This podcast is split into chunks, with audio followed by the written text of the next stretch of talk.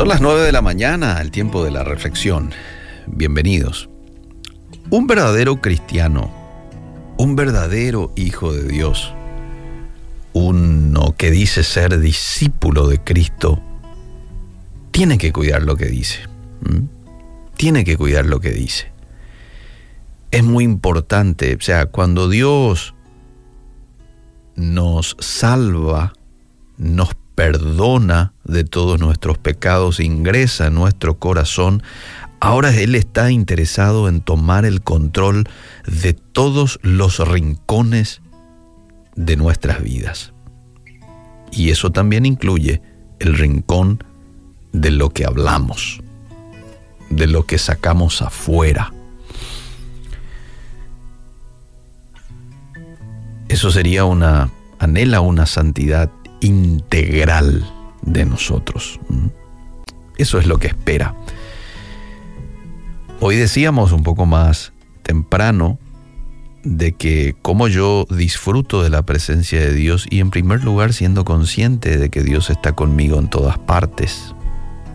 También en esos momentos en donde estoy contando un chiste, que estoy hablando con mis amigos, Dios está presente entonces tenemos que ser cuidadosos con lo que decimos. Fíjate lo que decía el salmista en el Salmo 19, 14.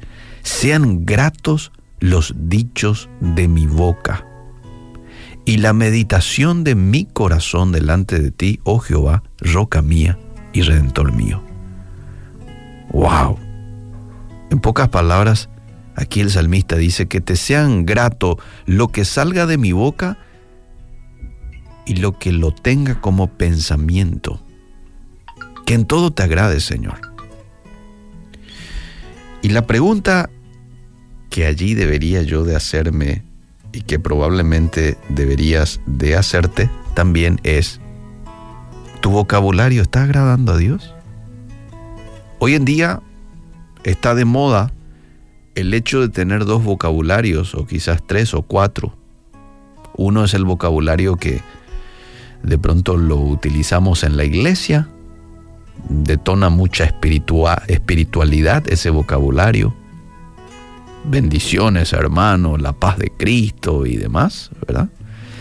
Pero después está el segundo, que quizás es el vocabulario que lo utilizo cuando estoy con mis amigos. Quizás sea un vocabulario que agarra toda la onda. El tercero quizás es el vocabulario que utilizas en tu casa. Puede que sea un vocabulario ya más de rebeldía, de haraganería, de queja hacia tus padres, hacia tus hermanos. Y así sucesivamente podemos citar muchos vocabularios que a lo mejor tenemos en nuestras vidas. Pero la pregunta sería, ¿estará feliz el Señor en la forma en que me expreso? Preso a diario? ¿Mm? ¿O estará triste por la manera en que hablo? Bueno, esta es una pregunta muy personal que deberíamos hacernos. ¿Me paso el mayor tiempo del día quejándome, viendo lo negativo de las cosas?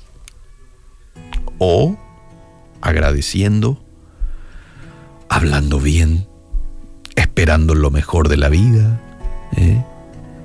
Tengo un vocabulario de fe, tengo un vocabulario de victoria, de que em, estando yo solo quizás no voy a poder lograr esto, pero me recuerdo de que no estoy solo.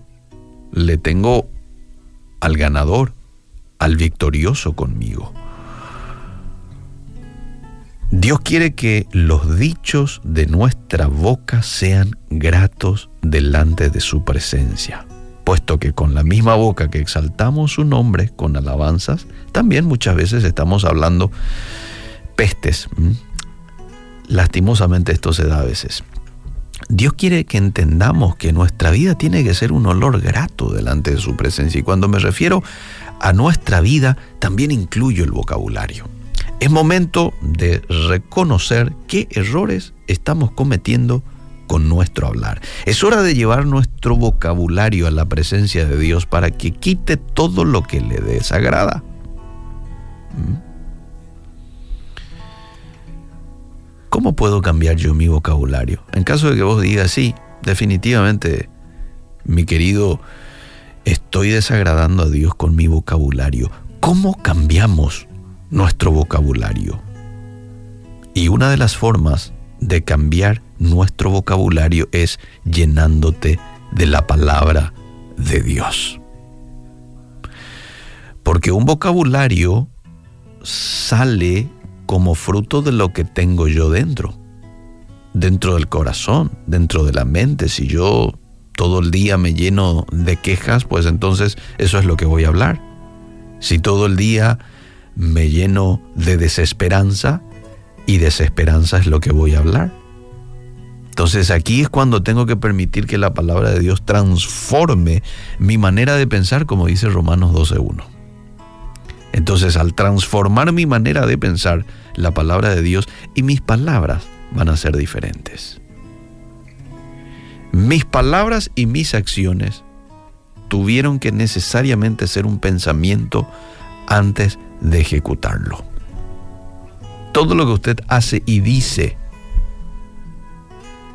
es lo que primero lo pensó. Por eso aquí es muy importante llenar nuestra mente de la palabra de Dios. Lucas 6:45 dice, el hombre bueno del buen tesoro de su corazón saca lo bueno, y el hombre malo del mal tesoro de su corazón saca lo malo, porque de la abundancia del corazón habla la boca. Que Dios nos ayude hoy a poder llenarnos de su palabra y que eso pueda salir eh, de nuestra boca. Palabras de bendición, palabras que levanten a aquel que lo escucha. Palabras que llenen de esperanza a aquel que nos rodea.